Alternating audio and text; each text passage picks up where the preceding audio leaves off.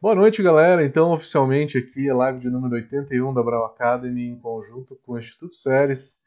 Ilustríssima presença aqui de Chiara Barros, professora da Brau Academy, também com uma extensa carga aí de, de experiência cervejeira, né? Que nem eu estava falando no começo. O tempo que eu tenho de panela, a Chiara tem de Ambev, né? Então ela tem muita coisa para falar aqui pra gente. Se deixasse, né, ia falar por algum, alguns dias aqui, mas a gente tem apenas uma horinha aí para pegar um pouquinho da experiência dela. É, vai ser uma live muito legal. Quem está aí, fiquem atentos. Então a gente vai falar. Foi um tema que, que a gente decidiu junto: gestão de processo, gestão de qualidade. Tem um pouco a ver com o tema da live anterior, mas não, não se atentem a isso, porque cada profissional tem uma experiência diferente e a Kiara tem muita coisa para trazer aqui para gente. E eu vou também aqui aprender um pouquinho com ela e vou tentar né, é, contribuir com o que eu puder.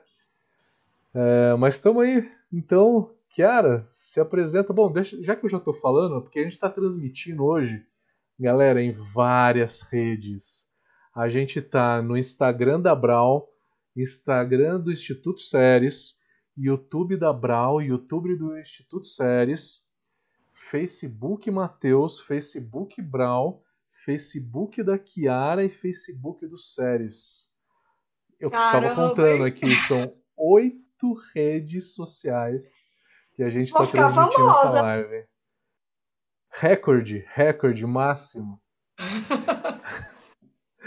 então, né, eu sou da Brau Academy, sou cervejeiro caseiro desde 2011, né? De uma certa forma recente. Fui para VLB em 2013.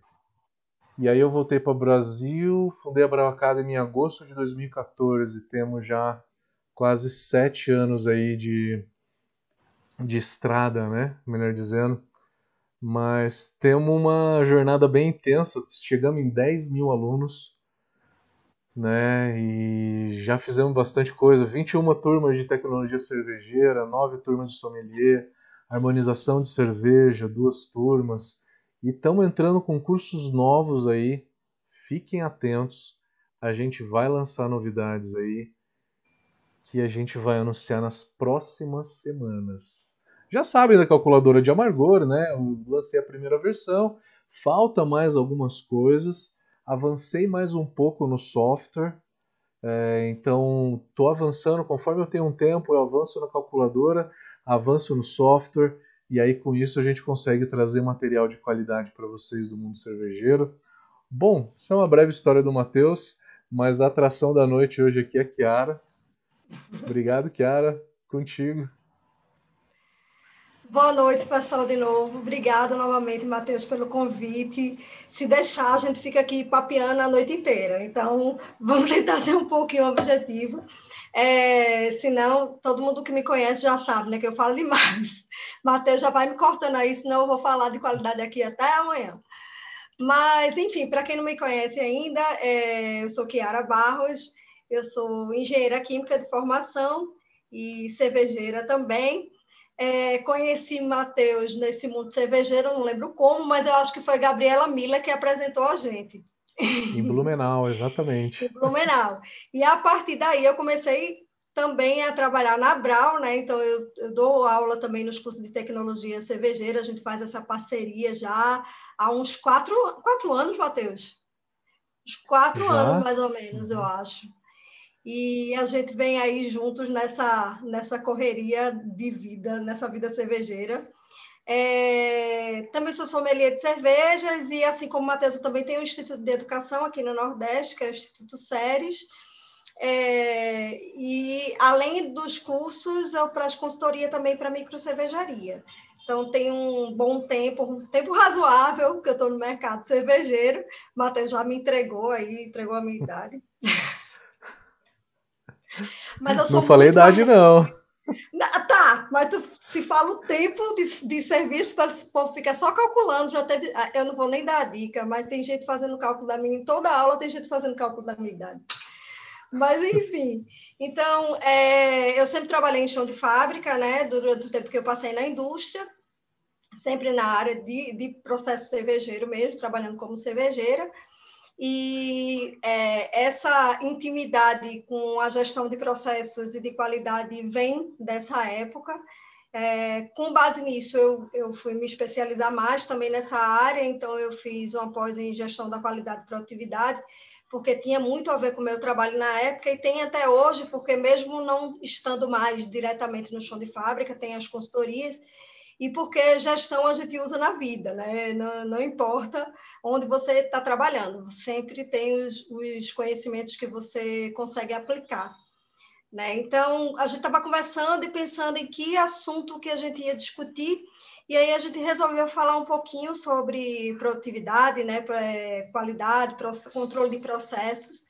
E apesar de ter tido uma live já sobre o assunto, como, como o Matheus falou, era uma live muito focada no controle em si de qualidade. Então, eu queria começar a falar um pouquinho sobre qualidade, é, abordando os conceitos, né? Para a gente entender o que, que é essa danada dessa qualidade como falam muito, eu tomo muita água também. Então, é, o que acontece? A gente precisa entender o que é, que é qualidade, né? É, eu vejo muita gente falando, ah, essa cerveja é cerveja de muita qualidade, eu adoro essa cerveja. Sendo que ter qualidade não significa que você necessariamente vai gostar, porque não tem a ver com gosto pessoal. Imagina, eu moro aqui no Nordeste, né? Eu moro em Recife, eu sou pernambucana, eu esqueci de falar, isso é a primeira coisa que o pernambucano fala, que é pernambucano. E aqui se tem o costume de comer buchada, é um prato que tem aqui. E eu não, detesto buchada, é a única coisa que eu não como na minha vida, eu como tudo, como demais até. Mas buchada eu não como. E não significa que a buchada não tem qualidade porque eu não gosto. Então, qualidade não tem a ver com gosto pessoal. Tem um monte de gente que adora comer isso. E, a mesma coisa serve para cerveja. Não é porque você não gosta que a cerveja não tem qualidade. Então, quando a gente fala do, das, é, do conceito de qualidade, a gente tem que pensar em algumas coisas. A gente tem que pensar em satisfação do consumidor. Sim, óbvio, você desenha um produto para que você atenda às expectativas de quem você vai vender, para quem você vai vender. Quando você pensa no produto, você define quais são as especificações que ele vai ter, quais são os atributos sensoriais que aquela cerveja, por exemplo, vai ter. E o grande objetivo é conseguir atingir tudo que você desenhou, né? E lembrar sempre que é, você vai fazer um produto dentro de todos os parâmetros que foi definido por você, que satisfaça o consumidor, sem machucar ninguém da fábrica, a gente tem que expandir esse conceito de qualidade, né? Pensar que todo mundo tem que trabalhar com segurança, sem é, prejudicar o meio ambiente, né? Então a gente tem que pensar no, no, impacto ambiental também. A gente tem que pensar também na segurança do alimento, né? Na segurança do produto que você está tá oferecendo. Sim, cerveja é considerado alimento, né? É, as regras que a gente usa na indústria cervejeira são as mesmas regras que a gente usa em outras indústrias de alimentos. Então, a gente tem que considerar a bebidas também um alimento. Tá? Então, o conceito de segurança, de segurança, não, desculpa, de qualidade é um conceito amplo que envolve conseguir é, executar aquela receita dentro daqueles parâmetros e conseguir repetir também, né? Porque não adianta eu fazer a cerveja de um jeito hoje e fazer a cerveja de outro jeito amanhã, porque aí o consumidor vai perceber que tem alguma coisa diferente ali. Tá? Então, isso é que é qualidade, não tem a ver com gosto pessoal. Tá? E aí, quando a gente pensa, já entendeu o conceito de qualidade, a gente tem que pensar que existem é, várias é, áreas é, na, numa fábrica, por exemplo. Então, a gente tem o controle e a garantia da qualidade, que tem conceitos diferentes. Eu estou falando de conceitos porque, a partir do momento que a gente entende isso, fica mais fácil de saber como a gente vai fazer isso na prática numa cervejaria. E é importante lembrar também que não importa o tamanho da sua cervejaria, se ela é pequena, se ela tem um funcionário ou se ela tem mil funcionários. Tá? Os conceitos se aplicam a qualquer cervejaria, inclusive ao cervejeiro caseiro, né? Aquela pessoa que pensa é, em entender um pouco melhor o processo, em fazer com que esse produto ele consiga ser repetido, né? Ser replicado da mesma forma. Então, isso, esses conceitos se aplicam em, em todas as áreas, tanto para o caseiro quanto na cervejaria industrial, tá? Então, quando a gente fala de controle de qualidade, a gente está falando, como diz o nome, né, em controlar, em fiscalizar, sabe? Então, aquelas análises que a gente faz de cor, de extrato, é, pH, enfim, todas as análises que a gente faz lá no laboratóriozinho, então, essas, esses fazem parte do controle, mas não é só uma análise físico-química ou microbiológica, como muita gente pensa. Quando a gente fala de controle de qualidade, Matheus, o pessoal pensa logo em quê? Laboratório. Eu tenho que ter um laboratório super equipado e fazer todas as análises possíveis. Não precisa ser assim né, também. Né? A gente pode com, começar com um laboratório compacto, é, que atenda às suas necessidades básicas para que você consiga cumprir a legislação. Existem itens legais na cerveja, né, numa cervejaria, que você precisa sim cumprir. Então, isso é básico. Quando você pensa em montar uma cervejaria, você tem que pensar assim no laboratório. Não precisa ser um mega power mas ele tem que atender pelo menos ao mínimo dos requisitos legais, tá? Numa cervejaria. Então, isso também é básico. Quando você pensar em comprar 10 tanques lá, tira um tanquezinho aí e pensa na, num laboratório sim, que é importante. Mas a qualidade não é só ter um laboratório. Isso a gente está falando de uma parte do controle de qualidade, que, como eu falei, não envolve só as análises físico-químicas e microbiológicas, análise sensorial. Existem itens de verificação também que fazem parte do controle. Então, por exemplo, quando você checa uma temperatura, quando você checa a pressão de um tanque, isso também faz parte do controle de qualidade. Quando a concentração lá, a gente vai checar a concentração da soda cáustica quando a gente vai fazer um, um processo de asepsia. Pode ser até um posicionamento de uma válvula, que você desenhou lá no seu processo que naquela operação aquela válvula tem que ficar naquela posição. Você pode considerar isso um item de controle e ele faz parte do seu controle de qualidade, sim. Então, é um conceito amplo. Mas a gente tem também a questão da garantia de qualidade. Por quê? Não adianta eu medir, eu fazer uma análise, eu ter um resultado e eu fazer da maneira equivocada. É, concordo? Então, eu tenho que ter a garantia de que aqueles, aquelas análises que eu estou fazendo, né, aqueles requisitos que eu estou cumprindo, eles estão sendo cumpridos da forma correta. Então, eu preciso ter procedimentos né, para que eles ocorram sempre corretamente, ou seja, eu tenho que ter a garantia de que esses é, resultados que eu estou tendo são os resultados corretos e estão dentro da especificação.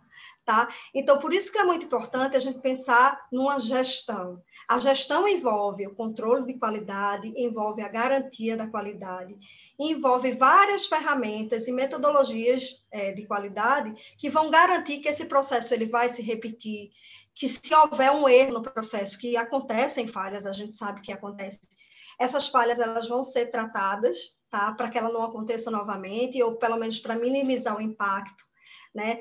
Serve é, essa gestão da qualidade como um todo, ela vai servir para redução de custo muito. Então, o conceito de gestão, percebam que é um conceito muito mais amplo do que apenas o controle de qualidade. Ele vai envolver manutenção, vai envolver produtividade, vai envolver re redução de custo. Tá? Então, é, existem várias ferramentas de qualidade que a gente pode usar, para, por exemplo, é, ferramentas para resolução de pro problema que vão reduzir muito suas perdas, e isso é grana entrando. Então, quando as pessoas me perguntam, ah, é muito caro implantar qualidade numa cervejaria, eu falo que caro é não ter qualidade. Porque se você tem um problema de contaminação em um tanque, você vai ter que jogar fora. Será que essa grana que você perdeu, é, o tempo que você perdeu, a hora homem que você pagou para fazer aquele produto que vai jogar fora, será que não valia a pena ter parado um pouquinho e ter feito um planejamento melhor? Então, o custo da não qualidade é muito maior do que você investir lá no comecinho, tá? E tem coisas, assim, que são muito simples, às vezes, é um plano de ação, sabe? Que você faz. É, é um planejamento de como executar as coisas. Então, só para vocês entenderem um pouquinho dessa parte de gestão que eu estou falando. É, as cervejarias, elas têm que ter, isso é obrigatório, tá? Elas têm que ter um fluxo de produto não conforme. Então, o que é isso? É, imagina, você tem uma cerveja que passou por um processo de pasteurização e, por algum motivo, houve alguma falha no, nesse processo, tá? Então, é, você desconfia, entre aspas, que o pasteurizador não está funcionando bem e tal. Então, você não tem a garantia que esse produto está ok para ir para o consumidor o que, que você vai fazer com esse produto? Esse fluxo ele precisa estar desenhado. Isso, inclusive, é exigido pelo Ministério da Agricultura, que pede isso dentro de um documento muito importante que as pessoas não ligam muito, que é o, é o Manual de Boas Práticas de Fabricação. Lá tem escrito isso. né? Que tem, tem um fluxo de retenção de produto. Então, imagina, pronto, eu estou com esse produto fora de especificação. O que, é que eu vou fazer? As pessoas da fábrica têm que conhecer o fluxo. Ah, eu vou ter que reter esse produto, esse produto não pode sair da fábrica, ele tem que ser reanalisado, e a partir dessa reanálise tem que ser tomada a decisão se ele está é, no valor aceitável para ser liberado, ou se ele vai ser retrabalhado no processo, ou se ele vai ser descartado. Né? Isso pode acontecer. Mas, é, e ainda por cima tem que ter descrito quem é responsável por cada ação dessas, né? O que é que é aceitável? Qual que é esse limite? Isso tudo precisa estar definido na sua fábrica. Imagina é, que isso torna a tua vida muito mais fácil, porque antes do problema acontecer, você já sabe o que é que vai fazer. E o principal desses fluxos que a gente desenha no processo é entender, tá, eu tive um problema, decidi que eu ia descartar o produto, por exemplo. Mas e agora? Quais as ações que vão ser tomadas para que isso não aconteça novamente? Porque também, se você não fizer nada, pode ser que, que torne a acontecer. Então, você tem que fazer uma análise, né? Uma análise de todas as causas, entender o que aconteceu no processo e tomar as ações para que aquilo não se repita, ações preventivas e ações corretivas, né? Que vão ser aquelas que você vai fazer de imediato. E existem diversas ferramentas de qualidade que vocês podem usar para fazer isso, obviamente, dependendo da complexidade do problema. Então, a gente tem é, os planos de ação, ciclo W1H, é, tem metodologia de PDCA, 500 milhões, FEMEA, eu sei que tem cervejaria usando FEMEA, isso é muito legal. Então, são vários tipos de análise, né, para entender o processo, entender as causas fundamentais. A gente tem mania de achar que sabe a resolução para todos os problemas, e a gente não sabe. Né? Então, principalmente quando a gente tem experiência. Então, a gente já viu aquele problema acontecendo e já acha que já sabe qual foi a causa, e vai lá e trata aquela causa que a gente acha sendo que, na verdade, aquele problema pode ter sido causado por vários itens diferentes. E, de repente, não foi aquele que você acha que é. E aí, o que, é que vai acontecer? O problema vai acontecer novamente. Né? Então, é, o que eu quero falar para vocês nessa confusão toda de, do que é qualidade, parece confuso, mas na prática isso funciona muito bem, é que a gente precisa ter controle, mas a gente precisa ter gestão desses dados porque não adianta nada eu ter um papel lá no fermentador com todo o controle de fermentação, todos os extratos medidos e esse extrato nunca ser lido, ele não servir para nada. Pega o papel, rasga e joga fora, porque você está tá perdendo tempo. Tá? Então, parece que eu sou meio bruta, mas é assim que funciona. Se você tem um dado que você não lê, você não acompanha, ele não serve para nada. É, e esses dados eles são muito importantes para a rastreabilidade do produto e do seu processo, para você entender se o seu processo está sendo eficiente. Eu estou falando isso para qualidade, mas pode ser para produtividade, para redução de custo. Você pode ter um indicador de perda de, por exemplo, de consumo de soda, é, para quem usa terra infusória, de consumo de terra infusória, acompanhar isso mês a mês, tudo isso faz parte do preço, do custo do seu produto. Se a tua perda sobe, o teu custo de produção sobe também. Ou seja, você está ganhando menos e não está nem percebendo que está ganhando menos lá no final na sua venda, porque o custo da tua fábrica está aumentando e você não está nem vendo. Então, são questões que precisam ser abordadas. Então, vejam como a gestão da qualidade envolve grana e você está aí desdenhando da qualidade. Né? Então, é muita coisa que, que envolve. Né? Antigamente, as pessoas achavam né, que fazer qualidade, ou ter qualidade implantada na fábrica, era um diferencial competitivo. Era para você chegar e colocar, fazer suas propagandas dizendo que tinha alguma gestão de qualidade. Hoje é obrigação. Né? É, você precisa ter para garantir a segurança do seu consumidor, inclusive. Então, a gente tem é, exemplo fortíssimo de falha, de falha muito grave na gestão e no controle de qualidade, que foi o que aconteceu lá com o caso das mortes, lá naquela cervejaria, que teve contaminação com dietileno glicol. Então, ali tem, teve várias falhas em coisas, em processos que são básicos. Então, Kiara, a gente... aproveitando Oi. o ensejo, tem muita gente que me pergunta sobre isso. É, como que você viria, se você fosse gestora, né? Como é que você é, implementaria um controle nessa cervejaria e como é que as pessoas que estão ali operando teriam pego isso, né? Tendo essa gestão de processo melhor. Que eu acho que é um assunto bem interessante. É. Então, aí é, a gente está falando aqui do que a gente leu de relatório, né? Então a gente não estava lá para acompanhar e para saber o que a cervejaria de fato tem implantado ou não. Então, pelas informações que a gente tem, então é difícil a gente fazer um diagnóstico assim, sem estar tá lá em loco, para realmente apurar as causas, né? Eu li o relatório do Ministério da Agricultura, então, pelo que eu li e entendi daquele relatório, tinha muitas falhas, falhas básicas. Então, vamos começar aí com boas práticas de fabricação, que, de novo, muitas vezes é um documento que a gente tem para fazer o registro da cervejaria, esquece lá na gaveta e nunca mais olha. Né? Lá tem dizendo que eu preciso ter um plano de manutenção preventiva. Tá? Eu preciso ter esse plano. E não adianta ter o plano. Esse, esse plano precisa estar sendo executado. Tá? Então, a gente teve falhas, por exemplo, no trocador de calor é, da abraçagem, é, existia um relato de anomalia muito vago e não tinha o tratamento. Então, assim, tem manutenção, né? A manutenção está acontecendo, a anomalia no processo acontece, mas ela precisa ser registrada e precisa ter tratada. Qual o tratamento? Quais as ações que foram realizadas para isso? Isso já é um ponto. Em termos de controle de processo, nesse mesmo ponto, por exemplo, pode ter um item de controle aí. Então, a pressão, né? A pressão do líquido tem que ser maior do que a pressão do fluido refrigerante. Então, se você verifica todo dia, você, você consegue ver se a pressão é maior, o vazamento, se tiver algum vazamento, você não vai passar isso para o líquido, né? Para o seu produto. Então, já é um item de controle que você pode verificar. E aí vem, vem milhões de outras coisas. Por que, que eu estou falando do trocador de calor? Porque, ah, Kiara, não, o problema não foi um furo no tanque? É, foram encontradas amostras com contaminação antes desse tanque ter sido comprado tá? Então, há indícios de que não foi a contaminação só naquele tanque que estava com furo, como foi divulgado. Existem indícios de, de contaminação que já vinha acontecendo antes, contaminações menores, mas já existia. É, falando do tanque, gestão de fornecedor, também é básico, também está escrito que tem que ser feito. Ninguém está inventando nada. Tipo, Kiara é foda, ela está criando aí vários controles. Não, isso tudo já existe. Então, gestão do fornecedor. Cadê o, cadê o laudo? Cadê o aceite técnico? Esse tanque foi testado? Foi feito o teste de estanqueidade? Foi, foi, cadê? Então, assim, existiu esse procedimento no recebimento do tanque?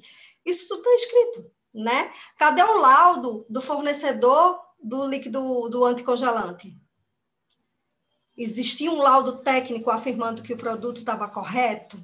Né? Porque o que dizem é que se comprou o produto e esse produto veio contaminado com outro. Mas cadê o laudo do fornecedor? Como é que entra o produto na fábrica que você não recebe o laudo? Que você não tem uma certificação, que esse produto não é de grau alimentício. Então, eu, eu vou fazer uma relação bem boba é, com o cervejeiro caseiro, porque eu acho que tem muita gente que assiste que é cervejeiro caseiro, com a história de usar o Vênus, por exemplo. Tem muita gente que fala que usa Vênus e a gente fala as coisas e fala, ai, é bobagem, eu faço cerveja em casa. Você faz cerveja em casa, mas você dá o seu produto para o seu amigo tomar. E você também toma. E você está usando um produto que você não sabe qual a consequência dele quando você ingere. Porque se você fizer uma, uma, uma um enxágue mal feito, vai se saber o que é que você está deixando ali e esse produto está sendo ingerido. Entendeu? Então, assim, às vezes a gente fala um exemplo bobo desse, mas isso acontece na indústria também. Todo produto que é utilizado na indústria, ele precisa ser aprovado pela Anvisa. Tem uma listinha lá de produtos que são aprovados, todos eles. E você só pode usar esses produtos. Não adianta. Então, assim, é, é, são coisas, sabe, Matheus, que já, elas já estão escritas. Tem umas coisas que são leis, outras que são normas, outras que são boas práticas, que são recomendadas, mas eu acho que, assim, ninguém sabe de tudo, mas quando a gente vai abrir um negócio, a gente precisa é, tentar entender o que é que está escrito já, sabe? O que é que é regra, o que é que é legislação, para a gente tentar cumprir. Né? E se a gente não sabe, a gente vai ter que pedir ajuda de alguém que saiba. Então, lá na cervejaria tinha muitas falhas. Tinha falha de boas práticas de fabricação, de controle de processo, né? Esses controles que eu falei que não tinha.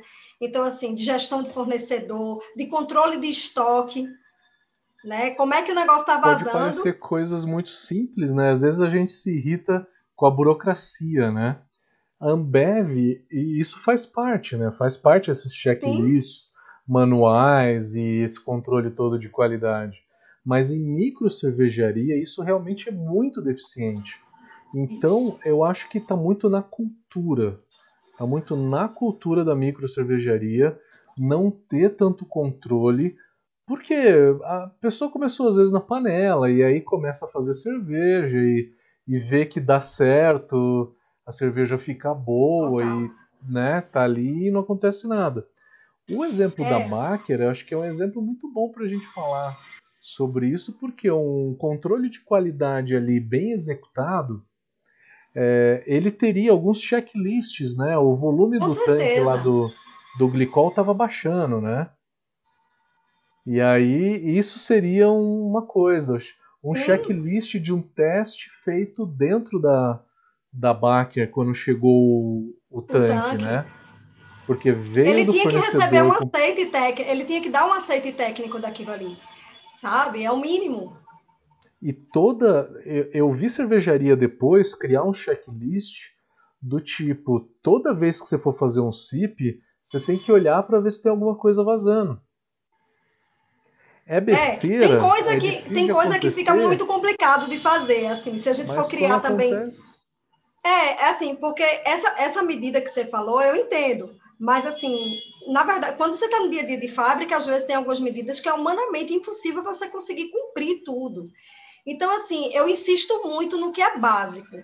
Se a gente faz o básico que está escrito, a probabilidade de acontecer um problema é difícil. E é, é, é, difícil acontecer. E quando acontece, existe uma probabilidade grande de você pegar e conseguir resolver dentro da fábrica, sabe? Porque foi identificado que tinha um vazamento no trocador de calor. Está escrito lá. Alguém escreveu em algum momento. Mas o que é que foi feito? Continuou o processo tocando com aquele trocador vazando? Entendeu? Tem um relato de anomalia, mas cadê o tratamento da não conformidade? Entendeu? Isso é gestão, é básico. Entendeu? É se você não sabe, é, se você não sabe o que está acontecendo, para tudo.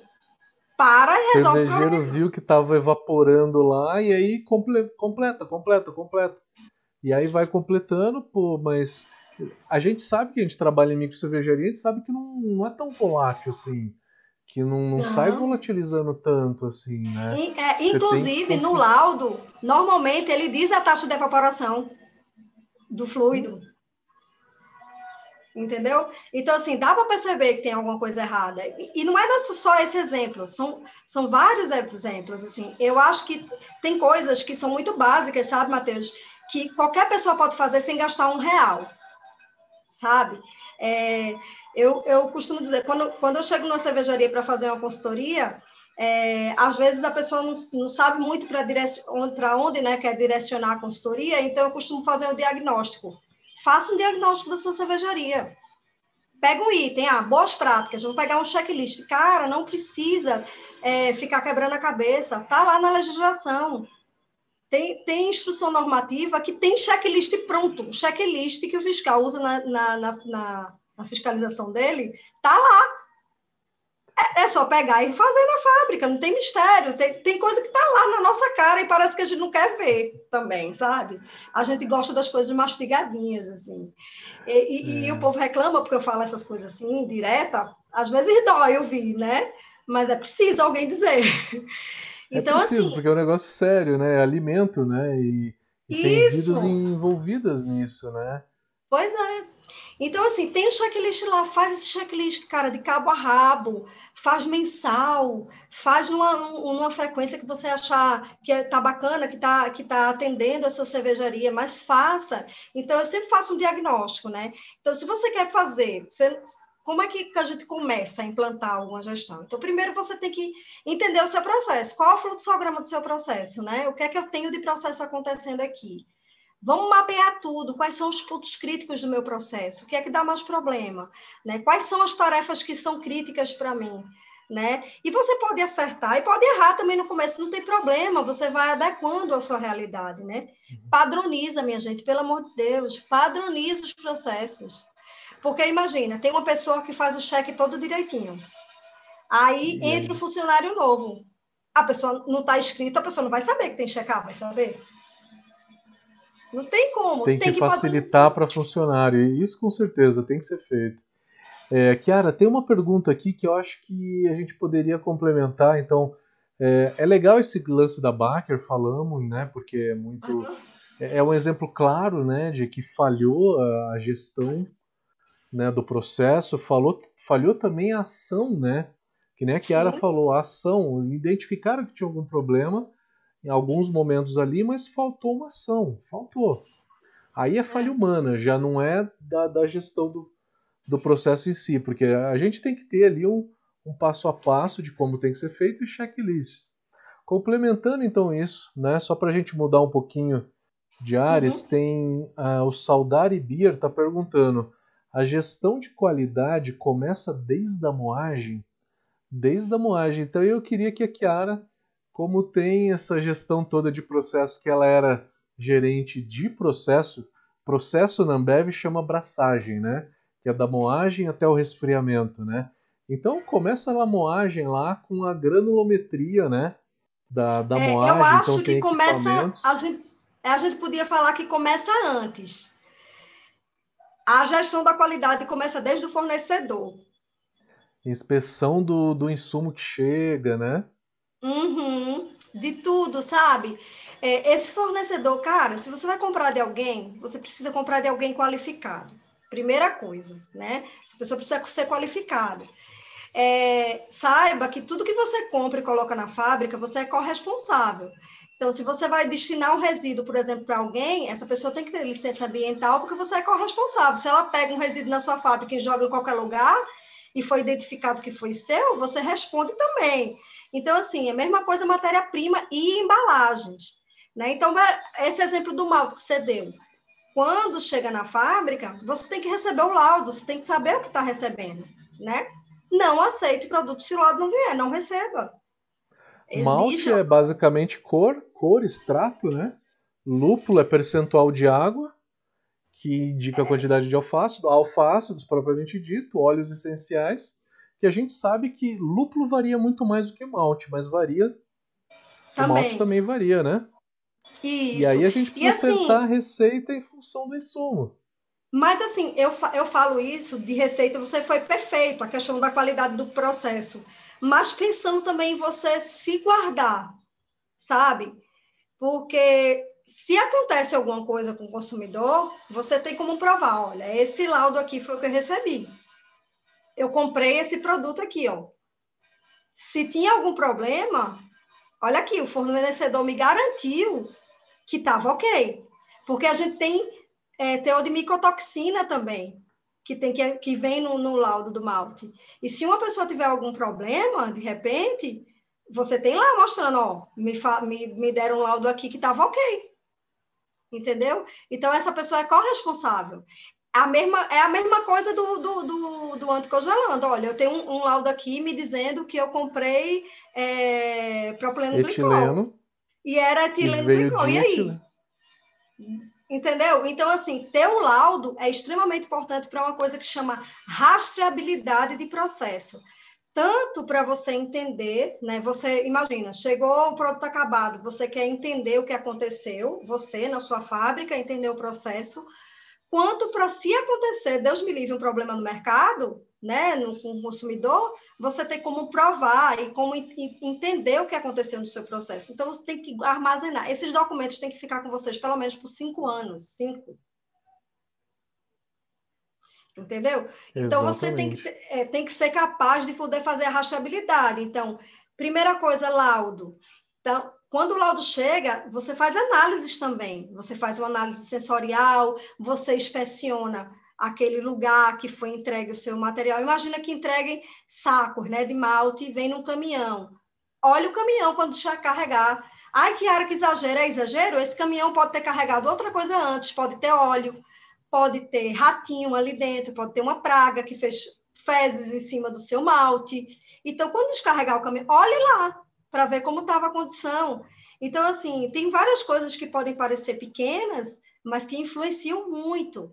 Então, esse malte vai ser recebido. Faça um teste do chá, né? A gente faz isso muito nos nossos cursos, né, Matheus? No curso de tecnologia. Veja se tem presença de mofo, enfim, faça uma análise sensorial. Isso é uma coisa que não custa nada, zero reais. Até agora não custa nada, né? A gente está falando de investimento zero. Isso é só fazer é os cheques que deveriam ser feitos normalmente, né? Exatamente. Aí a gente vem para o processo cervejeiro, a moagem, tem um ajuste do moinho, a questão da granulometria, volume de cascas, que é um teste que você pode fazer com a proveta, super fácil, para ver se sua moagem está adequada. Teste de umidade também, né? É, tem uma série de testes. Se a gente for falar, meu Deus, é muita coisa. E aí, uma série de outras análises, mas assim, é, só para dizer que Todas essas etapas têm mil pontos de controle que você pode fazer e monitorar para garantir a qualidade do seu produto. Eu não sei se eu respondi, se era isso que ela queria saber. É, isso sim, é isso sim. Se você puder dar mais algumas dicas da o que, que o, a micro cervejaria poderia fazer e o que, que o, ah, o próprio e... caseiro poderia fazer, que aí então, daqui a pouco a gente já entra nas perguntas, se tiver mais é, alguma. Eu acho que uma coisa importante é, primeiro, é, primeiro você tem que estudar o processo para entender o que é que você precisa fazer, né? Então, é, qual a importância das temperaturas, do pH, tudo isso é importante para você definir quais são os itens que você vai conseguir controlar, seja em casa, seja na cervejaria, né? Então, é, quando você faz esse mapeamento, que eu chamo de mapeamento de processo, é justamente entender em cada etapa o que precisa ser avaliado. Provavelmente algumas coisas você vai conseguir fazer, outras coisas não, né? E aí você vai adequando a realidade. Então, lá na moagem, dá para fazer é, a condição do, do, da moagem visual, né? um aspecto visual do grão depois de moído. Dá para fazer teste de chá. É, granulometria nem todo mundo pode por causa das, das peneiras, mas é, você pode comprar peneiras básicas, pelo menos que te dê uma garantia de que tem uma moagem mais ou menos duas peneiras já resolve o seu problema e faz manual mesmo, não precisa ter um plancista, né, que é o equipamento que faz a granulometria. Dá para fazer volume da, é, da proveta, né, pesa lá 100 gramas de malte moído e coloca lá para ver se dá entre 250 e 270 de volume de cascas. Então, você consegue identificar se a moagem está legal. Então, assim, tem algumas dicas assim que dá para fazer no malte. Aí você vai na mostura. O que é que você controla na mostura? Você em casa. Minha gente, primeira coisa, a gente olha a temperatura, a gente olha a relação de água-malte, é, a gente olha os tempos de processo. Então, é isso que vocês vão monitorar. E uma coisa o muito... O próprio termômetro da mostura, eu já vi eficiência Sim, a calibração, cair. né? E aí você vai ter que ter um plano de manutenção para isso, né? É, para que você garanta que, porque assim, quando a gente fala plano de manutenção, o pessoal pensa só que é manutenção mecânica, né? Mas, e elétrica. Mas a gente tem que pensar também na instrumentação, na parte de instrumentação, na calibração dos instrumentos, porque se eles não tiverem confiáveis, acabou, deu para você, vai perder grana. E, Matheus, eu vejo muito perder grana, na, principalmente na, na mostura. Por quê? É, as pessoas não medem, não fazem extrato da mostura. Ninguém e aí elas faz. não sabem se tem uma eficiência boa de conversão. É, um, uma, é uma ótima oportunidade de você avaliar, inclusive, a sua moagem, se ela foi boa. Porque se você não tem uma boa conversão, cara, você está perdendo dinheiro. E aí as pessoas pensam que estão perdendo cerveja só no tanque, né? E a matéria-prima que deixou de virar extrato. Gente, se o amido não virou é, extrato, é perda. Tá? E você está perdendo uma oportunidade. E aí, quando você não faz o extrato na mostura, você só faz na fervura, você não sabe onde aconteceu o processo. Já era, perdeu a chance de resolver o seu problema. Então, assim, velocidade de, velocidade de agitação é, do agitador na mostura, isso pode ser um item de controle também, se não for automatizado na sua fábrica né? Então, são pontos que são importantes. A relação água-malta é super importante para a conversão. Teor de cálcio, de repente você pode dar uma incrementada no cálcio na mistura. Então, assim, tem vários itens que você pode controlar, né? Isso é uma dica boa, a questão do cálcio. Ajuda muito na, na atuação enzimática lá na mostura. Então, ajuda muito na conversão. Então, eu já vi fábrica que, que aumentou, tipo, estava em 60% de conversão, foi para 100%, considerando o, o, a eficiência já, quer dizer, o rendimento do malte já, né? Então, é, são coisas pequenininhas que, que, fazem muita diferença. E aí, na, na, filtração do mosto, o que é que você pode avaliar? Poxa, pouca gente tem turbidímetro, né, em microcervejaria. Seria ideal que a gente conseguisse enxergar a turbidez do mosto filtrado, né, já filtrado. Mas é aspecto visual, gente. A gente olha o visual, a gente conhece nosso produto, não conhece? A gente não sabe quando começa a passar casca. dá para ver, né, na tina de mosto de, de filtração. Então a gente consegue avaliar, né, se aquele mosto está limpo, se não está, né, se a gente precisa é, alterar a velocidade do afofador, se é preciso usar, se não. Então, assim, essas coisas visuais dá para a gente observar a temperatura da água de lavagem, né? É, para não extrair polifenol, não usar temperatura muito alta. Então, enfim, esse, os tempos, para quem tem tina, né, os tempos né, que você faz de, de circulação de mosto, extremamente importante para ter um rendimento legal, né? Essa extração do bagaço, a gente tem que focar muito, fazer de forma lenta, para que a gente não perca tanta, tanto extrato aí. E aí a gente vai para a fervura. Eu estou falando assim, tá? Resumidamente, tem muito item. Na fervura tem uma coisa que eu acho legal falar, que pouca gente faz que é a avaliação da coagulação proteica. Então, o que, que é isso? É para ver a intensidade da sua fervura. Porque se você tem uma fervura bem intensa, você vai formar aquele trube bem bonitão e ele não vai passar para a próxima etapa do processo e nem vai arrastar, terminar arrastando ele né, e afetando sua fermentação, além de ter perda de mosto. Né? Porque quando a gente espalha o trube lá dentro da tina, a gente não consegue aproveitar aquele mosto que ficou ali misturado no trube, né? Então, a intensidade de fervura é extremamente importante. É só coletar uma amostra lá na metadinha da fervura e observar a formação de floco. Tá aquela poeirinha, sabe, descendo, não tem um floco bem formado, sua fervura não tá legal, aumenta a intensidade dessa fervura. Então, são detalhes pequenos. É a pressão, se você se você usa vapor, né? Qual a pressão do vapor que está ali? Né? Então, é, são detalhes pequenos que a gente pode observar e pode controlar melhor o processo. A taxa de evaporação, tem gente que não tem padronização de taxa, não. Um dia é 10%, um dia é 20%, um dia é 18%, um dia é 15%, e cada dia é uma taxa de evaporação diferente. Cara, controla, isso é grana também, viu? Eu estou falando muito de grana, porque qualidade é, é, é, intrínseco, tá, minha gente? Ela tem que acontecer. Então, estou falando de grana muito para tentar sensibilizar vocês. Se eu tenho uma taxa de evaporação muito alta, uma, que eu vou ter problema sensorial, né? Porque eu estou dando uma carga térmica aí no meu produto. Duas, que eu estou consumindo muito combustível, seja lá qual for, para gerar gás ou para gerar vapor, eu tenho que consumir alguma coisa, né? Pode ser cascalho, pode ser gás, pode ser qualquer combustível que for. E combustível é caro. É uma das coisas mais caras da cervejaria é o consumo de combustível. E você está jogando dinheiro fora. Então, assim, são controles mínimos que vão fazer com que você tenha um retorno financeiro e você vai me dizer depois se o custo do seu produto não vai diminuir. Minha gente, preste atenção na composição de custo. Matheus é mestre nesse negócio. Então, vocês têm que entender que tudo que vocês consomem a margem na, na cervejaria vai aumentar o preço do seu produto, vai diminuir a margem de lucro, porque você não fica aumentando o preço da cerveja toda hora, né? ah, eu tive uma perda maior, vou aumentar o custo do meu, o valor do meu produto. Não vai. Você não vai repassar para o seu consumidor isso toda hora. E aí? Daqui a pouco você está trabalhando para dar cerveja para os outros, né? Está pagando para dar cerveja. Então, esses pontos são muito importantes. E aí tem ponto no processo inteiro. Se quiser, eu dou mais exemplo, mas acho que a gente vai ficar a noite toda aqui falando de item de controle. Podemos ir para algumas perguntas aqui, então? Uhum.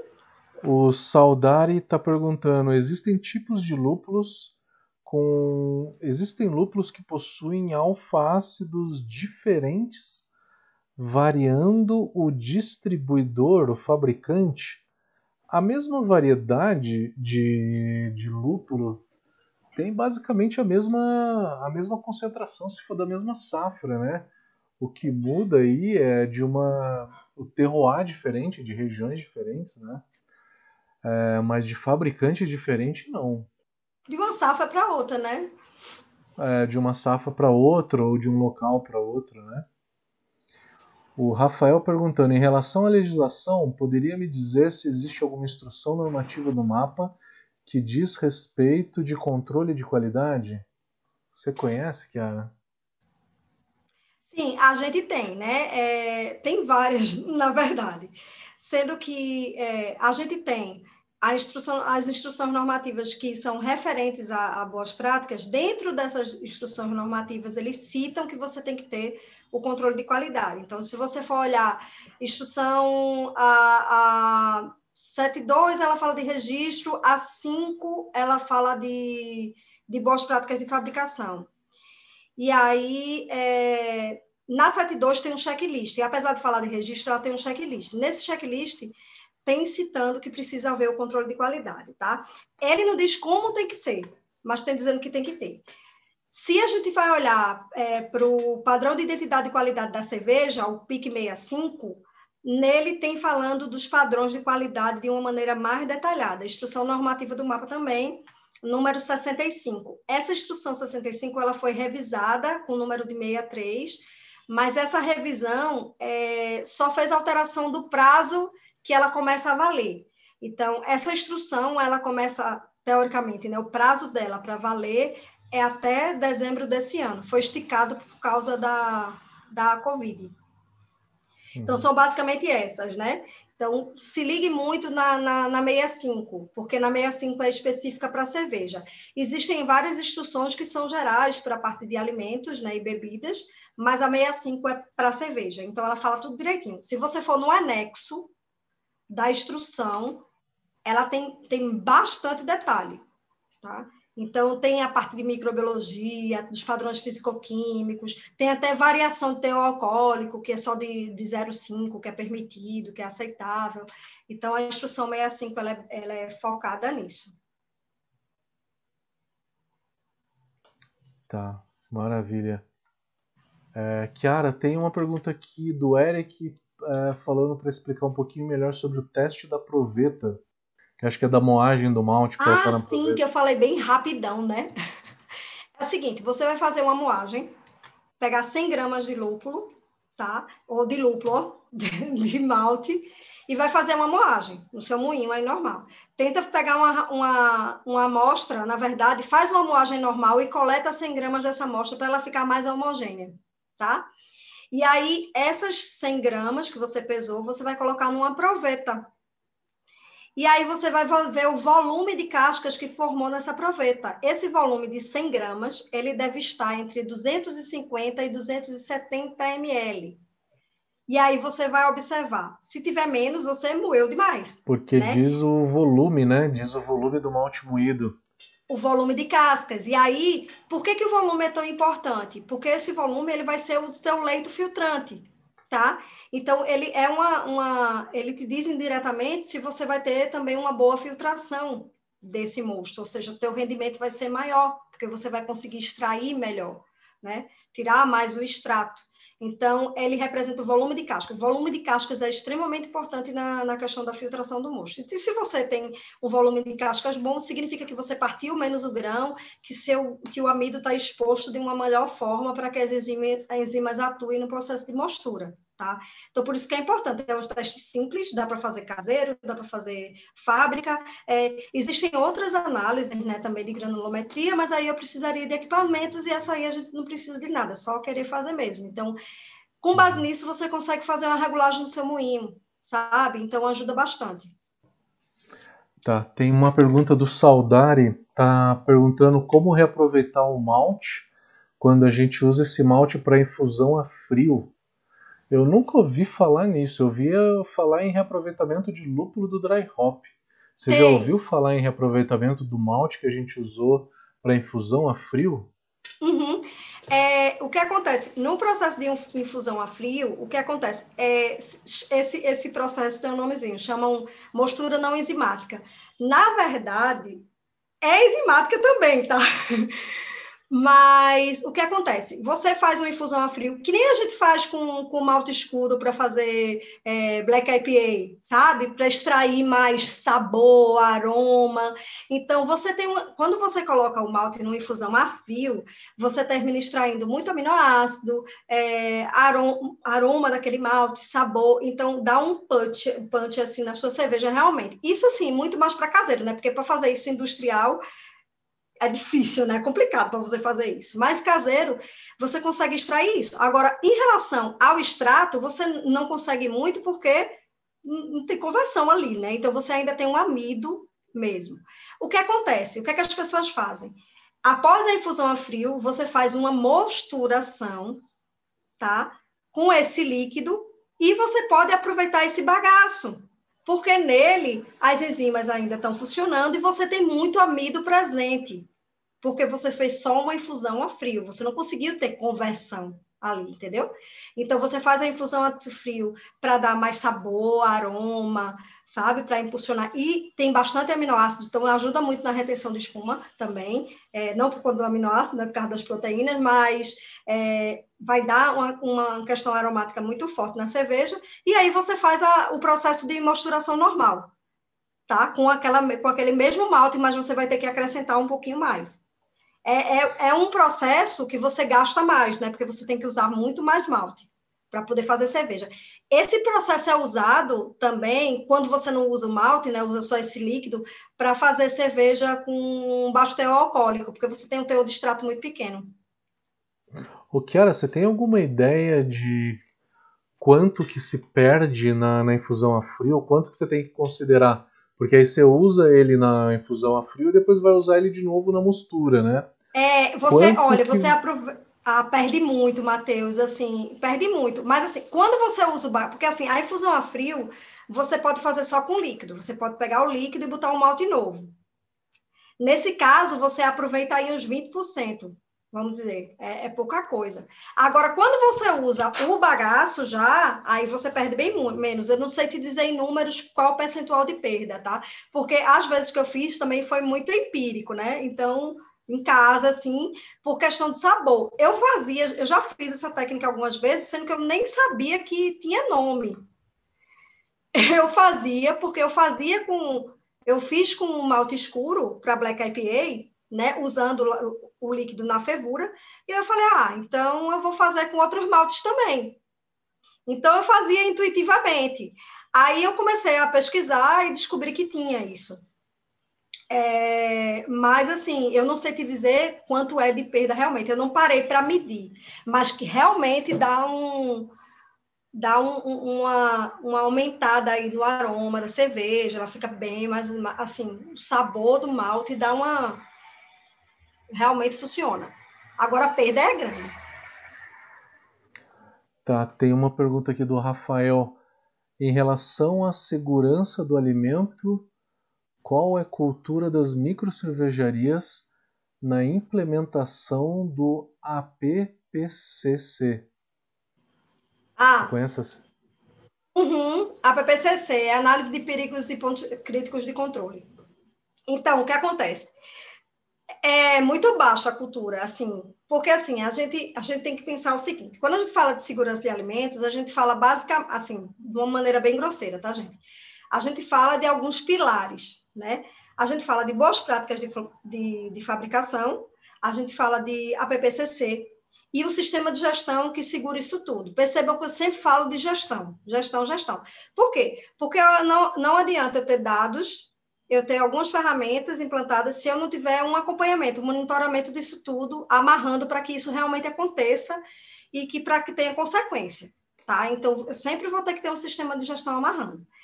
As cervejarias estão é, numa questão muito embrionária ainda quando a gente fala de segurança de alimentos. Por que eu digo isso? Porque as fábricas não têm nenhum BPF implantado. Sendo bem sincera.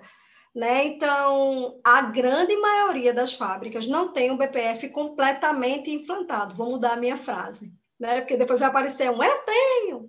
Então, assim, se você tem plano de manutenção acontecendo, se você tem tratamento das não conformidades, tudo que é anomalia, você registra, trata, tem ações corretivas, ações preventivas, né? Se você tem um programa de recolhimento, né, recall, lá com o fluxograma certinho, se você tem gestão do fornecedor, tem um controle de praga eficiente, se você tem os seus programas de higienização funcionando, aí eu vou dizer até que você tem um plano de boas práticas implantado.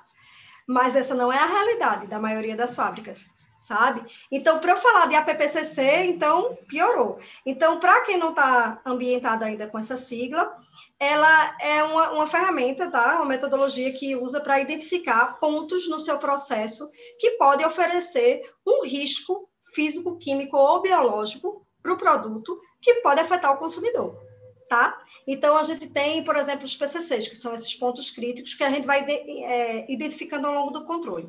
Quando a gente fala em ponto crítico, a gente tem que pensar assim, é aquele ponto que vai contaminar o produto e eu não tenho uma barreira para segurar isso. Então, por exemplo, eu tenho uma contação, eu tenho uma contaminação microbiológica na minha cerveja e a, a pasteurização é um ponto crítico meu de controle, sabe? Porque se ela não funcionar, essa barreira não funcionar, eu vou ter um problema de contaminação que vai passar para o meu consumidor, entendeu?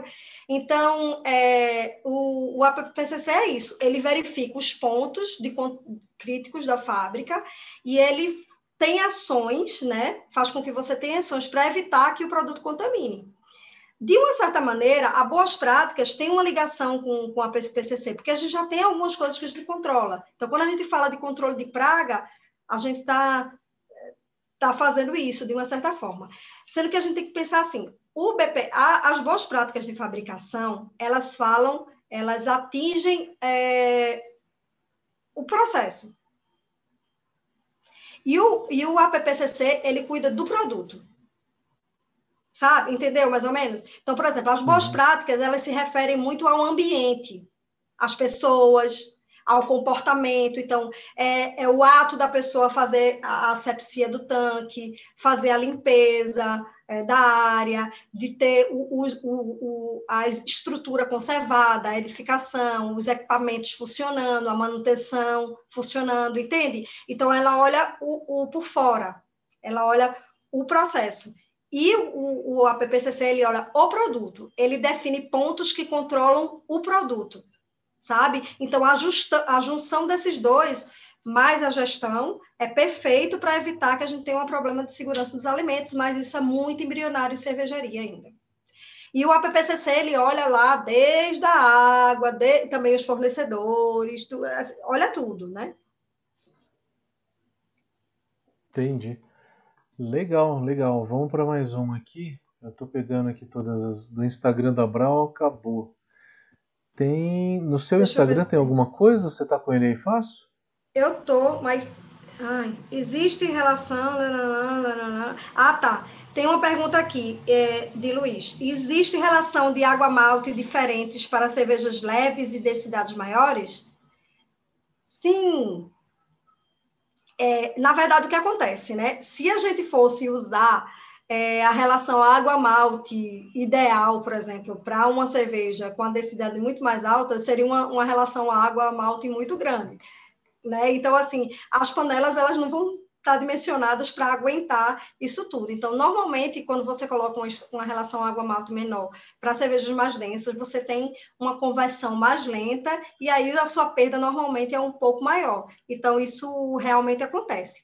Mas para a gente minimizar esse impacto, você tem algumas técnicas de mostura que, que você pode fazer. Então, double mesh, por exemplo, é uma, né? Que você faz para poder é, ter um, um reaproveitamento maior, né? Uma maior extração, perdendo um pouquinho menos. Então, tem algumas técnicas que minimizam isso. Tem também utilização de enzimas, outras saídas aí para você minimizar o impacto mas vocês têm que se atentar, porque chega uma hora que, que fica difícil demais a conversão, então você tem que ver se, se realmente vale a pena é, fazer dessa forma. Usar tá, outras tem... alternativas. Tem mais alguma no seu Insta? Eu acho que. Peraí. Ah, sim, Mari, Mari que, que é da OPA, Bia, cervejeira da OPA é, falou aqui que a gestão de processo e qualidade é custo sim, e o retorno gerencialmente é de cair o queixo. Ela sabe o que ela faz.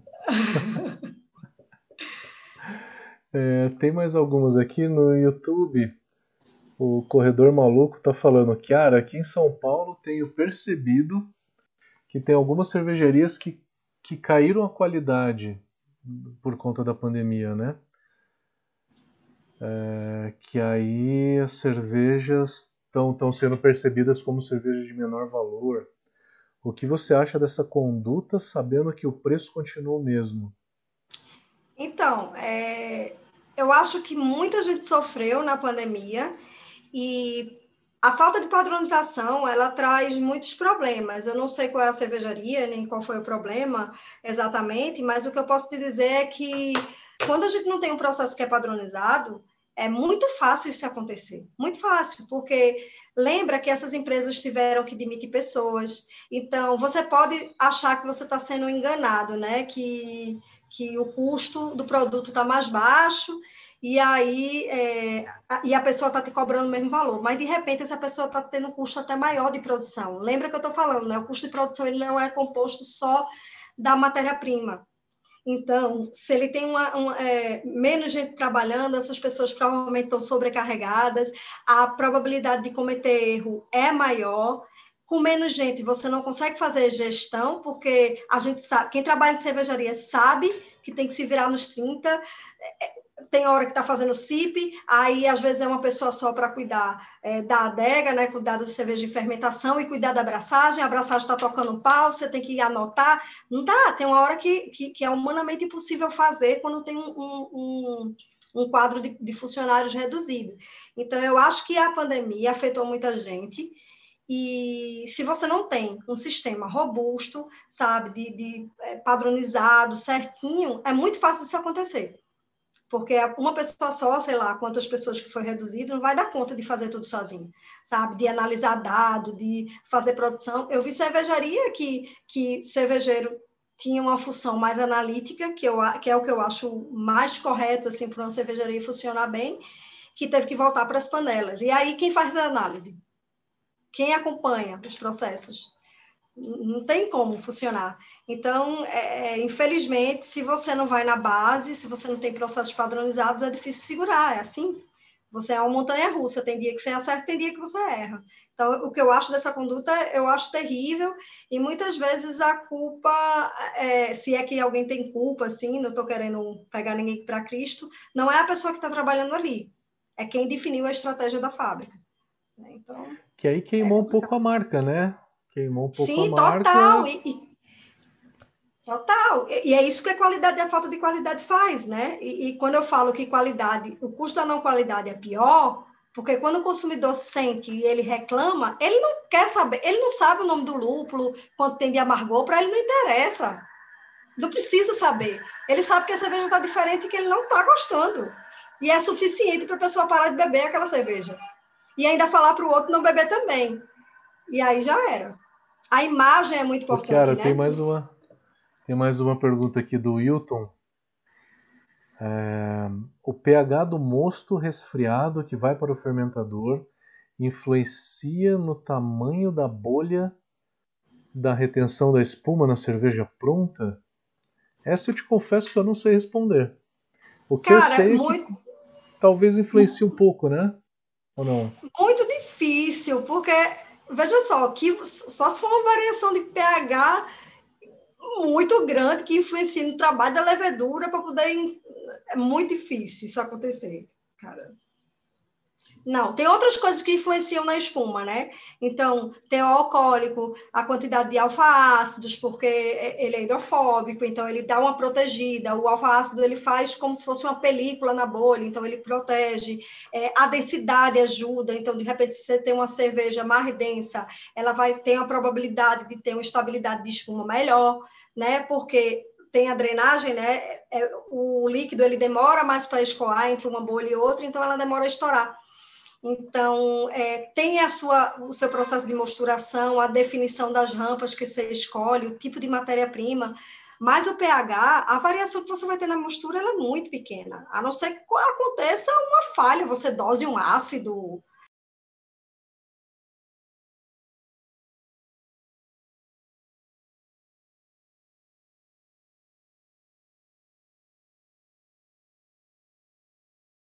Exemplo, ah, será que ele está falando de sal, é?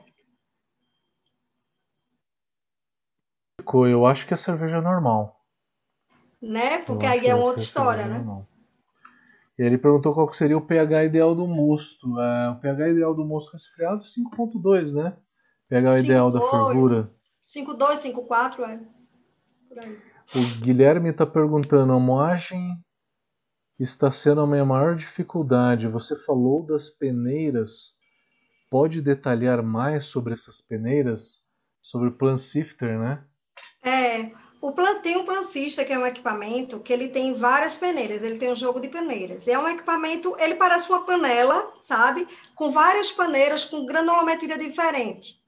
Então, o que acontece? Você coloca é uma peneira que ela é vibratória, coloca uma quantidade lá de malte e ela vai vibrando, e aí esses, é, ele vai peneirando, certo?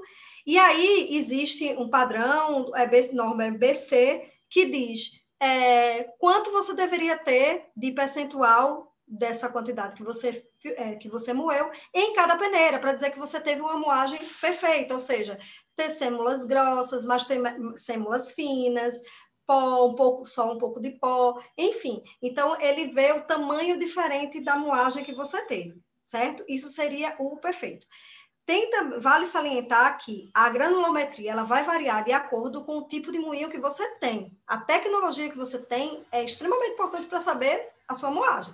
Então, quem tem um moinho de dois rolos, essa granulometria, granulometria da peneira é uma, tá? Tem um padrão. Se eu tenho quatro rolos, tem outro padrão. Se eu tenho seis rolos, tem outro padrão, tá? Então, são padrões diferentes, porque o seu moinho é diferente, tá? É, quando eu falei para você comprar a peneira, né, uma peneira só, você pode comprar a peneira separado. Vende em várias lojas de, acho de construção, sei lá, vende essas peneiras. Você compra, coloca o malte e você peneira, tá? Então, assim, você olha lá, é, qual moinho que você... Eu posso passar os dados do moinho... No, no, no curso da gente de, de tecnologia, Matheus da Brau, tem as granulometrias, eu acho, para o tipo de moinho. Se não, se não tiver, eu posso passar. E aí tem, você tem, vê, ah, meu moinho... tecnologia tem... É. Tem, é, tem de acordo exemplo, com aquele diâmetro, né? Isso. Aí ele diz qual é o diâmetro principal. Aí você compra essa peneira principal e faz na mão, entendeu? Pelo menos você vai ter uma noção de como está a sua moagem. Pelo menos duas peneiras. Aí você compra separado, não compra equipamento, porque equipamento é caro, né? Mas o pelo menos duas são cinco ou são seis peneiras? Então acho que seis peneiras. Seis peneiras, que aí você divide. Então como é que funciona? São seis peneiras, uma embaixo da outra, que Isso. aí é, vai passando por uma peneira e se ele é bem fininho, ele vai parar lá na última. Isso. E aí você pesa a quantidade de malte que ficou em cada uma dessas peneiras. Que em cada peneira ficou um tamanho específico, né? Ficou um tamanho Isso. específico de grão ou de casca. E aí você tem uma quantidade boa para estar tá em cada uma quantidade boa em cada peneira para que seja uma moagem boa. É. Né? Então é mais ou é menos isso. isso. O número de cabeça eu não tenho, eu é, decorado que... não sei. Casca é de 18, 19%, né? É, eu não lembro. O, a farinha mesmo, que é aquele pó bem fino, é por volta de uns 20%. E aí, por volta de 50%, ele tem que ter de 0,3 a 0,4 milímetros, né? O tamanho da sêmula, né? É, é isso.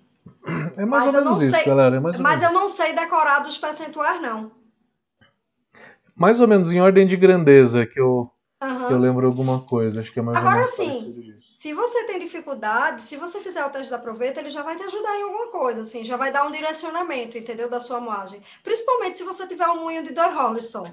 Porque aí você, o ajuste é, é pequeno que você vai fazer. Então, eu acho que já, já dá uma ajudada, ajuda bastante, inclusive. Com certeza. É, um abraço aqui do Luiz Picelli, falou que tá elogiando bastante. Luiz. Luiz Picelli. Luiz da Patilu. Da Patilu, da Patilu. Passa. Tem, tem um aqui também, peraí, deixa eu ver. Ai, eu acho que alguém falou aqui. Ah, minha gente, eu sou péssima de olhar. Ah, Júnior fez curso da gente, saudade de fazer cerveja. Eu também. Eu tava falando hoje que eu tava meio preguiçosa. Eu comprei as coisas, não fiz. Ficou aqui. Ai, meu Deus. Que... Tem mais ah, uma aqui. Tem um aqui. Carlos ah, Eduardo. Ah, hum. ah, desculpa, você quer falar alguma coisa? Tem uma pergunta aqui também. Mas fala Pode aí. Pode falar. Pode você primeiro. Ah, tá. É, Mariana, lá da OPA ainda. Kiara, fala um pouco da gestão sensorial dentro da gestão do processo e da qualidade. Tem turminha da OPA assistindo. é que a gente fez um trabalho junto, né? Eu, Mari e a galera lá da OPA. Foi muito legal o trabalho que a gente fez. Fiquei lá pouco mais de um ano e deu para fazer bastante coisa. E, e assim, eles têm feito um trabalho lindo de gestão de qualidade. Assim, se eu pudesse indicar uma cervejaria para visitar e eles, e eles aceitarem as visitas, é, eu indicaria fortemente, porque é um trabalho muito bonito que eles têm feito lá, né? Mari, parabéns e equipe. Assim, é, tem um, um laboratório físico-químico impecável, de dar inveja, microbiológico impecável, uma galera super qualificada, super interessada é, a galera da produção também, uma galera nova, assim, no gás, e tentando fazer tudo certinho, sabe? Você olha boas práticas, assim, estampadas na fábrica, é bonito de ver. E, assim, a gente vê a evolução da fábrica, né? Quando a fábrica quer fazer também, né? Então, você vê, a gente viu várias etapas dessa, dessa fábrica e eu vi que eles evoluíram bastante. É, em relação à gestão sensorial, foi por isso que eu fui para a OPA, né? Eu comecei lá com a gestão sensorial, a gente fez um trabalho bem legal. Então, tem muita gente que fala de análise sensorial como coletar uma amostra no tanque, degustar e ver se a cerveja está ok. Não é só isso, né? Então, é, primeiro, você precisa treinar as pessoas, então é, é uma questão de, de, responsabilidade muito grande. A gente não pode sobrecarregar só a cervejeira ou só o cervejeiro, e a gente precisa de outras opiniões também, né? Não é só o cervejeiro que degusta, não. Então a gente precisa ter uma equipe treinada, primeira coisa. Né? Então, se faz o treinamento com a equipe, se avalia se essa pessoa ela está habilitada a degustar não só é, tecnicamente, né, porque ela vai ser avaliada por uma provinha, mas também em condição de saúde, né? Se essa pessoa não tem nenhum problema, se ela pode fazer essa avaliação sensorial. É, é, importante a gente ter responsabilidade com os funcionários, tá? Então, se você vai fazer a avaliação sensorial, a gente tem que saber se essa pessoa não tem uma predisposição ao alcoolismo, é, a gente precisa saber se essa pessoa tem alguma doença, alguma, algum problema de saúde que, que impeça ela de, de fazer a degustação. Então, isso é uma coisa muito importante também. E aí, se essa pessoa está apta a degustar, você tem que ter é, desenhado quais são os pontos importantes de serem degustados numa fábrica. Então, desde matéria-prima, recebimento de embalagem, processo, produto em elaboração até o produto acabado. E a estabilidade do produto, tá? Porque, vamos lá, eu tenho que degustar matéria-prima. Quantas vezes a gente já viu o problema de clorofenol, de contaminação na cerveja, porque a gente não, simplesmente não fez uma degustação de uma água tá? Então, uma simples degustação, entre aspas, pode salvar o teu processo, certo? Então, metálico, uma série de problemas que você pode pegar na água, por exemplo. Análise de malte, de lúpulo, sim, de lúpulo também. Não precisa ingerir o lúpulo, né? Mas você pode fazer a parte é, olfativa. Então, todas as matérias-primas precisam ser degustadas, inclusive o CO2 que você injeta na cerveja. Você não sabe nem direito a procedência desse CO2. Tem laudo? Tem que degustar, que era como é que eu degusto? Injeto CO2 na água e degusto aquela água que foi é, injetado CO2. Então, a água, água carbonatada. Todos os processos devem ser degustados. O mosto frio deve ser degustado, é, fermenta, em fermentação, maturação, em todas as etapas do processo, tá?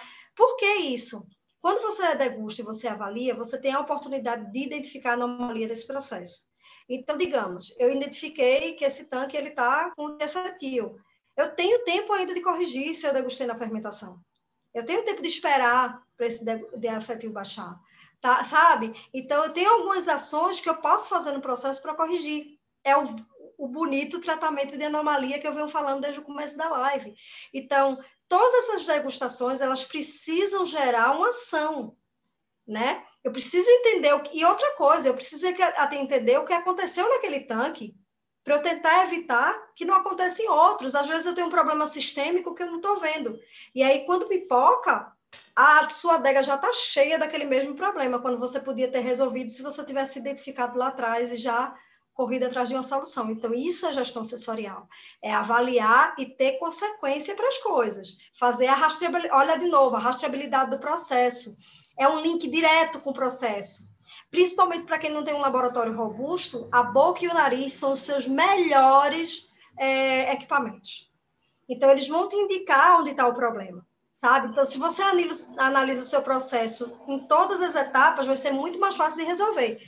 Isso é uma coisa da gestão sensorial, né? E analisar os dados. Outra coisa é o produto acabado. Para ele ser liberado, ele também precisa ser avaliado. E o produto na estabilidade. O que é, que é isso? Imagina, você tem uma cerveja que tem seis meses de validade. Você tem que degustar os seis meses. Ou você faz a cerveja e esquece ela. Tem que saber como ela vai estar daqui a seis meses. para o seu consumidor. Então, assim, não é fazer esquecer. Como é que essa cerveja fica durante seis meses? Tem que degustar. Né? Então, a gente chama isso de teste de prateleira também, um dos testes de prateleira, né? Avaliação sensorial. Então, isso é importante. A questão microbiológica também. Então, eu tenho um chopp que dura cinco dias no mercado, eu não entendo por quê. Faz uma avaliação também visual desse chopp, né? Então, tem uma série de cuidados e, e, de interligação que a gestão sensorial tem com a gestão de processos. E é diretamente ligado e só ajuda, e não custa um real. Né? Custa se você quiser fazer. Né? É, se, custa se você quiser fazer bonitinho, comprar as taças de cristal, se quiser fazer uma salinha de degustação, se quiser, aí vai custar essa grana. Mas é, não necessariamente precisa ser assim. A gente tem que trabalhar também, aprender a trabalhar com o que a gente tem, né? E fazer as coisas da melhor forma possível. Então, tem coisa que não custa nem um real. É só a gente buscar o conhecimento e querer fazer. Tá. Podemos mais Deixa algumas perguntinhas? é, tem acho que mais umas duas, três perguntas. A gente vai até nove e meia, que mais do que uma hora e meia de live é cansativo, né? Para quem está assistindo, eu sempre tento ficar em uma hora e meia, que acho que tá ok. É, o Carlos Eduardo ele está falando sobre qual está perguntando qual ensaio que eu posso fazer em casa a respeito do extrato do malte. O extrato de malte deve ser sobre densidades, né? Densidade de mostura. Eu também não entendi. Ô Carlos, complementa a tua pergunta aqui para ver se a gente consegue entender. É, o Anderson Madruga está perguntando: resfriamento do mosto retornando na panela de fervura além de entupir, pode alterar a qualidade do mosto e a qualidade do trube? Pode. Então, eu já vi vários problemas com isso. É... Até dá para fazer, sabe, gente? Lógico. Porque o que acontece? Eu acho que é em relação a isso que ele está falando. Que muita gente está fazendo essa, esse resfriamento, retornando, para baixar a temperatura e fazer uma lupulagem com a temperatura mais, mais baixa para poder ter um, um, rendimento maior na questão de aromática da cerveja. Eu acho que é sobre isso. E aí, o que acontece, e realmente funciona, mas aí o que acontece muitas vezes é que a, a cerveja já está super lupulada, aí a pessoa fica passando aquilo no trocador de calor, entope o, o trocador de calor todo, fica uma bagaceira, aí não abre o trocador para fazer asepsia, ou abre, mas não tem junta de vedação, ou o planejamento da manutenção aí que não foi feito, né? A manutenção preventiva. E aí realmente pode prejudicar a formação de trubo e tudo mais. Então, assim, é, é, é complicado. Tem, dá para fazer, mas tem vários cuidados aí que vocês têm que ter é, para poder não gerar esses problemas. Eu acho que é sobre isso que ele está falando, porque eu já tive essa experiência de, de ver algumas coisas assim acontecendo em cervejaria. Pelo que eu entendi, eu acho, acho que, que é isso também, é, é fazer um pré-resfriamento, né? Eles chamam de steep ripple, né? para resfriar, para depois jogar o lúpulo do Ripple para extrair Isso. mais aroma. O problema isso é que às vezes já está super lupulado, entendeu? Porque normalmente você faz isso em cervejas super lupuladas, né? E aí o, o, o, o trocador fica todo entupido. Olhe, só hum. Jesus, só matando. É, o Felipe está perguntando: resfriamento do mosto com a bomba de circulação ligada pode extrair sabor gramíneo do lúpulo? Como? Uma bomba de circulação, bomba de Ripple, será que ele está falando? Cara, não estou entendendo essa pergunta. Resfriamento Mas, assim, com bomba de circulação ligada? Eu não entendi também não. Eu não entendi. Será que é a bomba não. do Ripple que fica? É, não, não faz sei. sentido, né? É, eu, não, eu não entendi, mas assim, de, de qualquer forma, o gramíneo ele está muito ligado à variedade, à variedade do lúpulo que você está usando e tempo de contato e tal. Mas eu não entendi bem a pergunta que, que você fez, não. Porque no resfriamento vai circular? É isso? Circular e resfriar ao mesmo tempo? Não entendi. É, eu também não, também não entendi, não. É, vamos para a próxima. É, Maurício Nadão. Para um brewpub, o que você acha imprescindível ter na análise de qualidade num mini laboratório? Tá. as mesmas que eu colocaria na cervejaria, numa micro, assim, pequenininha. É, existem vários parâmetros que você não precisa de equipamento, né? Que são precisa do, do instrumento que tem lá no, no, no, no seu equipamento, que foram aqueles parâmetros que eu falei que são importantes, temperatura, pressão, enfim, isso aí você vai ter que monitorar. É, você precisa, pelo menos, fazer as análises microbiológicas, sim, eu sempre vou falar isso, independente do tamanho, tá? Porque você precisa garantir que o seu produto é seguro e que ele vai ser estável.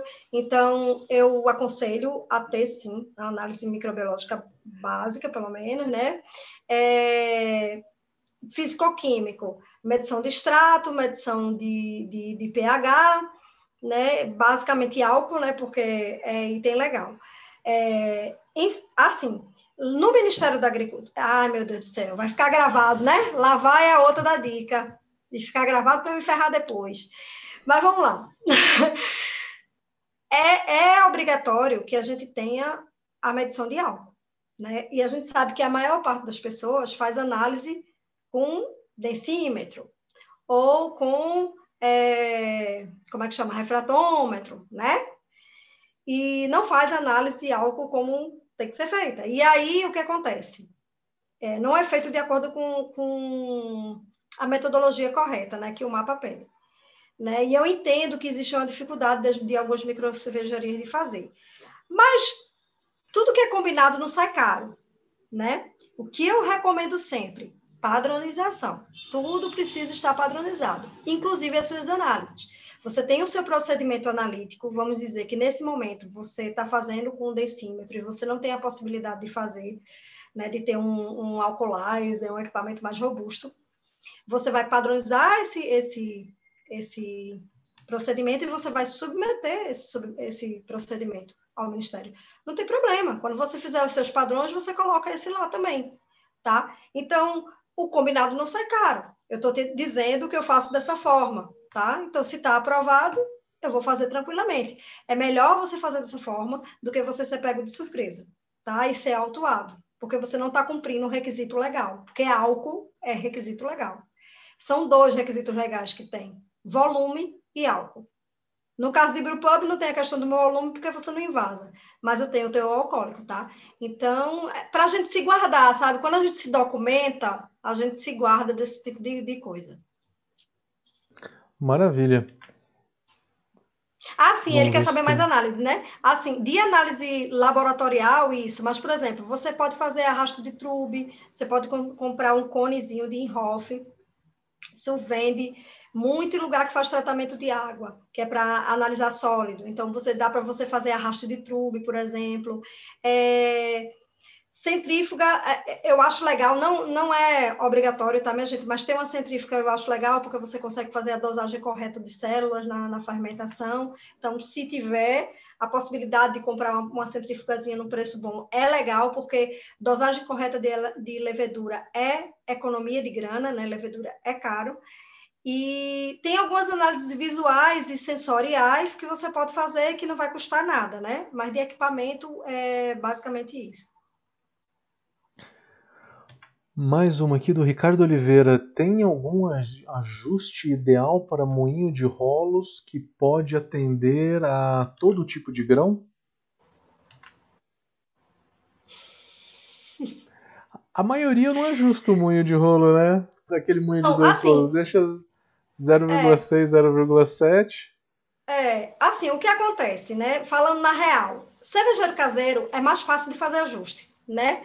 Porque eu, e eu normalmente, quando eu dou aula, eu digo, ajuste seu moinho, ajuste seu moinho. Porque você está em casa, cara, você moe um, um, um, um, trigo. Aí você vai moer outro tipo de malte. E ajusta, não custa nada, né? Você mesmo faz isso. Sendo que quando a gente vai para a fábrica, é, não dá para fazer esse tipo de ajuste toda hora, né? Você até pode conseguir fazer em uma receita específica, mas não dá para você ficar ajustando o moinho toda hora para todo tipo de malte, né? Excelente se desse para fazer. Aí você vai ter que achar um meio termo aí para poder adequar, tá? Porque a dureza do malte vai ser diferente, tá? E isso vai influenciar no tipo de moagem e no seu rendimento, sim.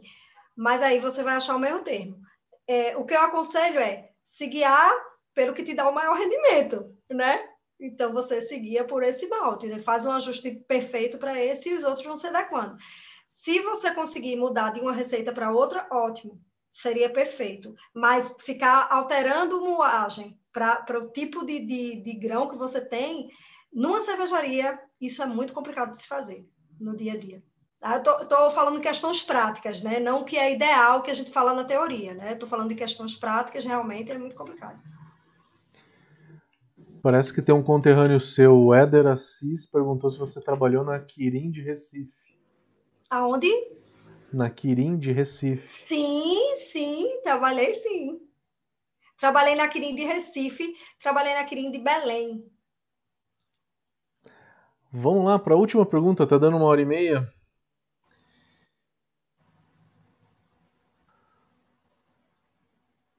Eu sei que tem mais perguntas aqui, mas senão a gente vai se alongar demais.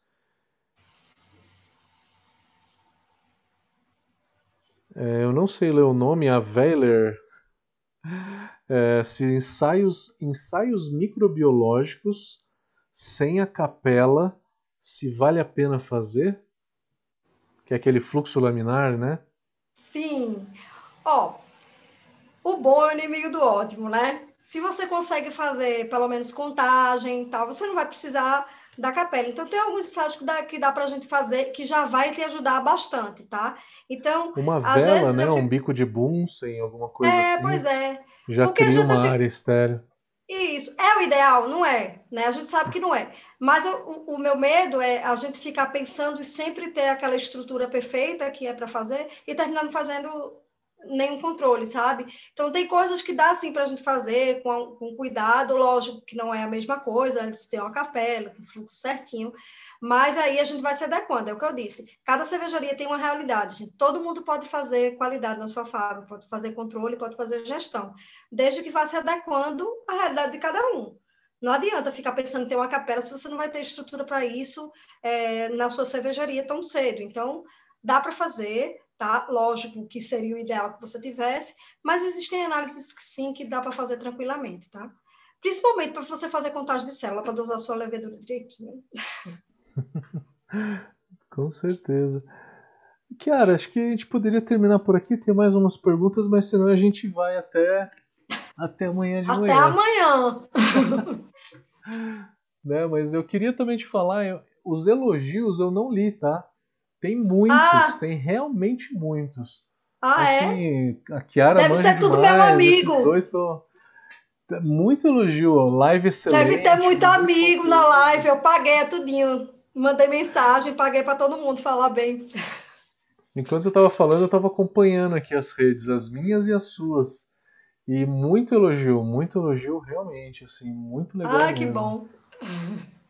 E uma audiência muito bacana, muito bacana em todas as redes. Olha! Aí. Acho que deu mais de 100 pessoas em todas as redes.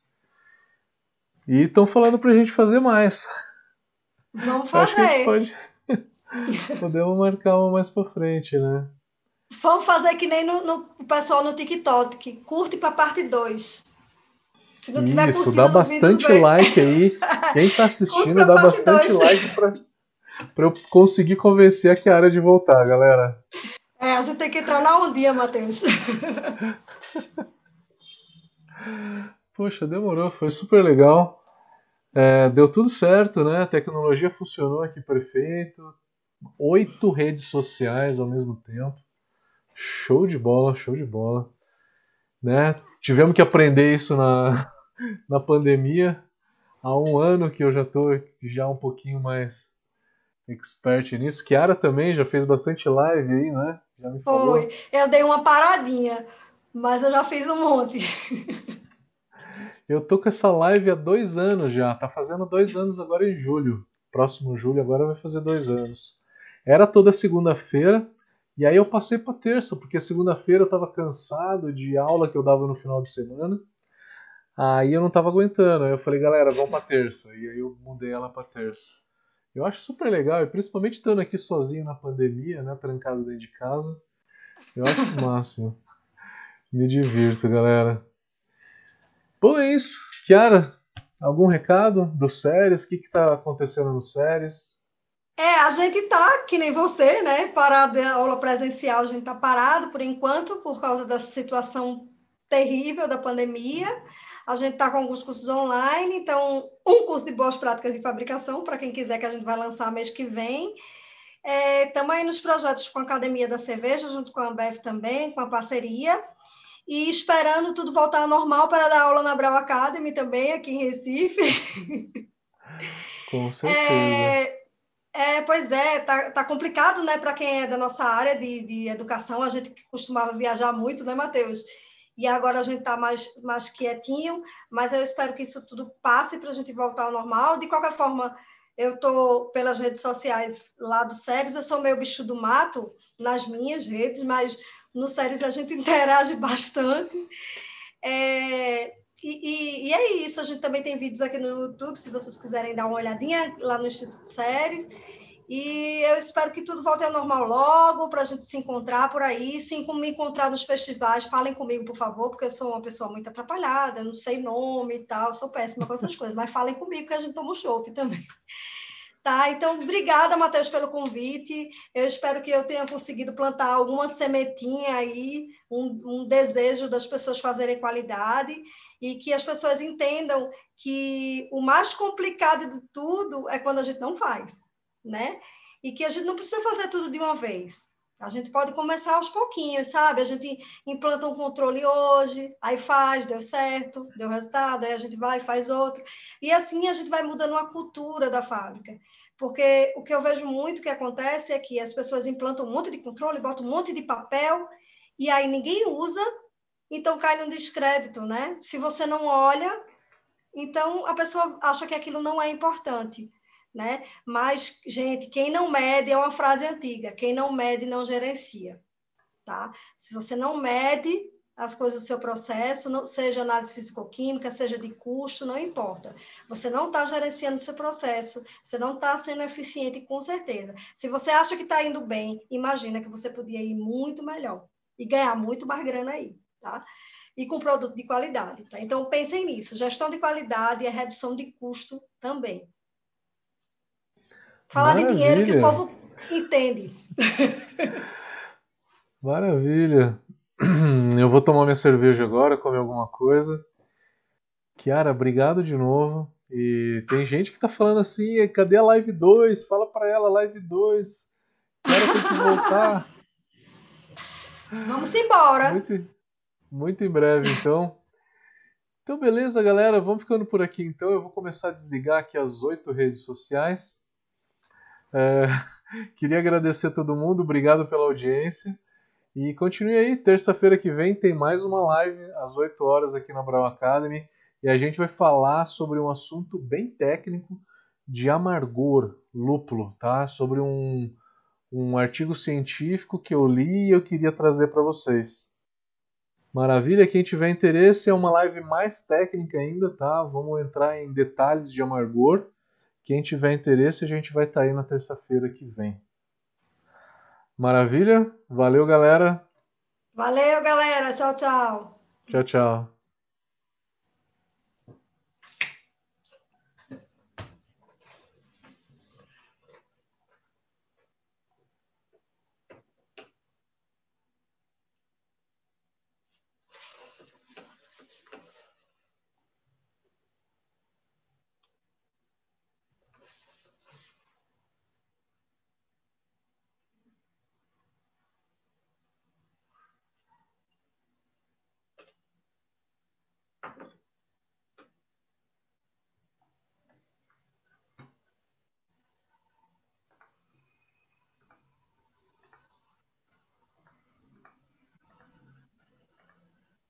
Eu acho que ainda tá, né?